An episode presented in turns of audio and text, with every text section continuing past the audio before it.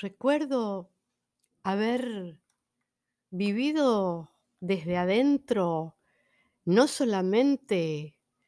eh, las presentaciones, las grandes presentaciones musicales, sino también,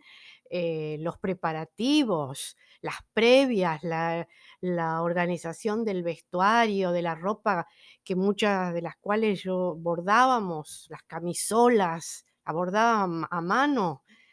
Em, yo he bordado unas cuantas camisolas del del grupo Arcoíris, unas cuantas de las que de las que hoy en día veo en las fotos. Eh, me encantaba. Aparte, a mí me encantaba vivir en en la comunidad como como parte, digamos, de de esa mística. Em, y bueno, como decía, recuerdo, eh, las presentaciones en estadio. Yo estuve presente en los primeros Barrock. Impresionante.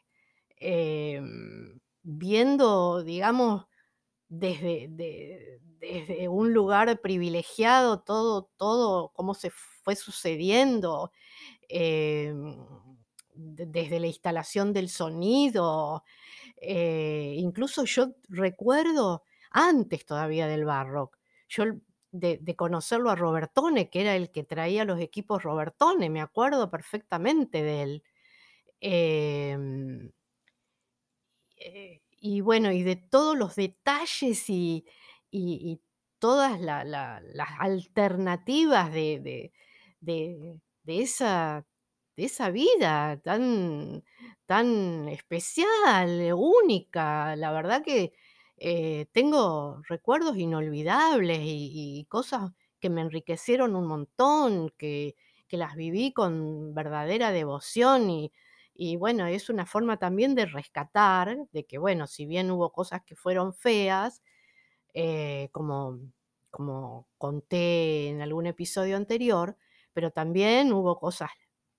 cosas, digamos, que me llenaron de alegría, que me dieron en su momento me dieron felicidad. Em, aparte, yo como era una persona muy mística, em, todo todo se me hacía maravilloso, todo era, digamos, lo hacía con verdadera ver con el alma, ¿no? Em, y no renegaba de eso, al contrario, me encantaba, y si me en ese momento, si me hubiese podido ir a vivir a, no sé, a la cima de un monasterio, o, eh, y pasar mi vida, no sé, como un monje, eh, en medio de la nada, lo hacía, porque no no era como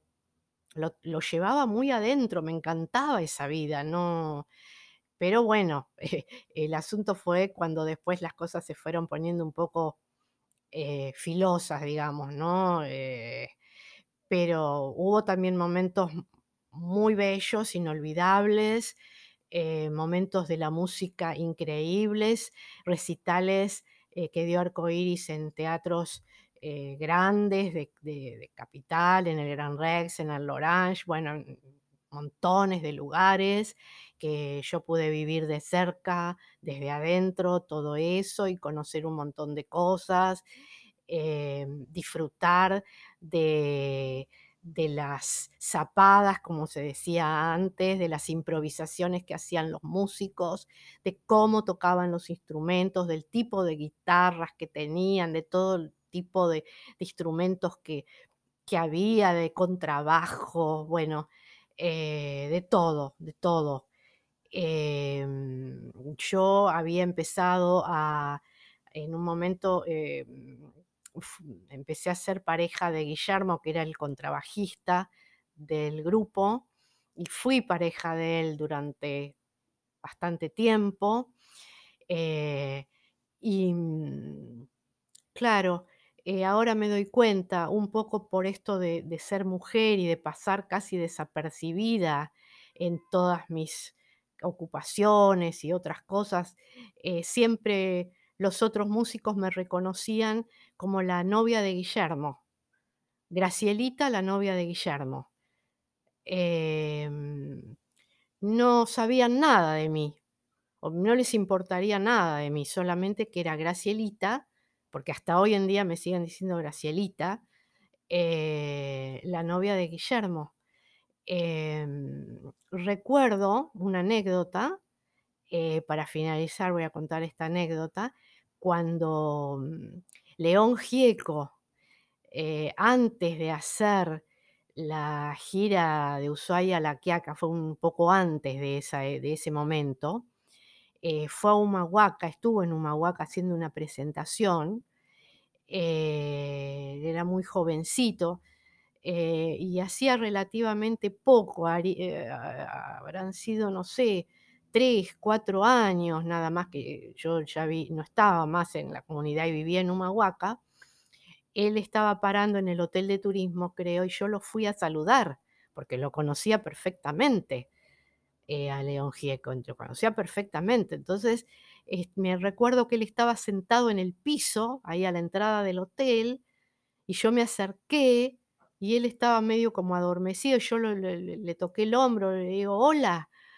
y me mira así sorprendidísimo, sorprendidísimo de verme. Me mira un rato así largo y se para de golpe y sale corriendo, no sé, para donde estaban otras otras personas y dicen: "Miren, miren, Gracielita, la novia de Guillermo".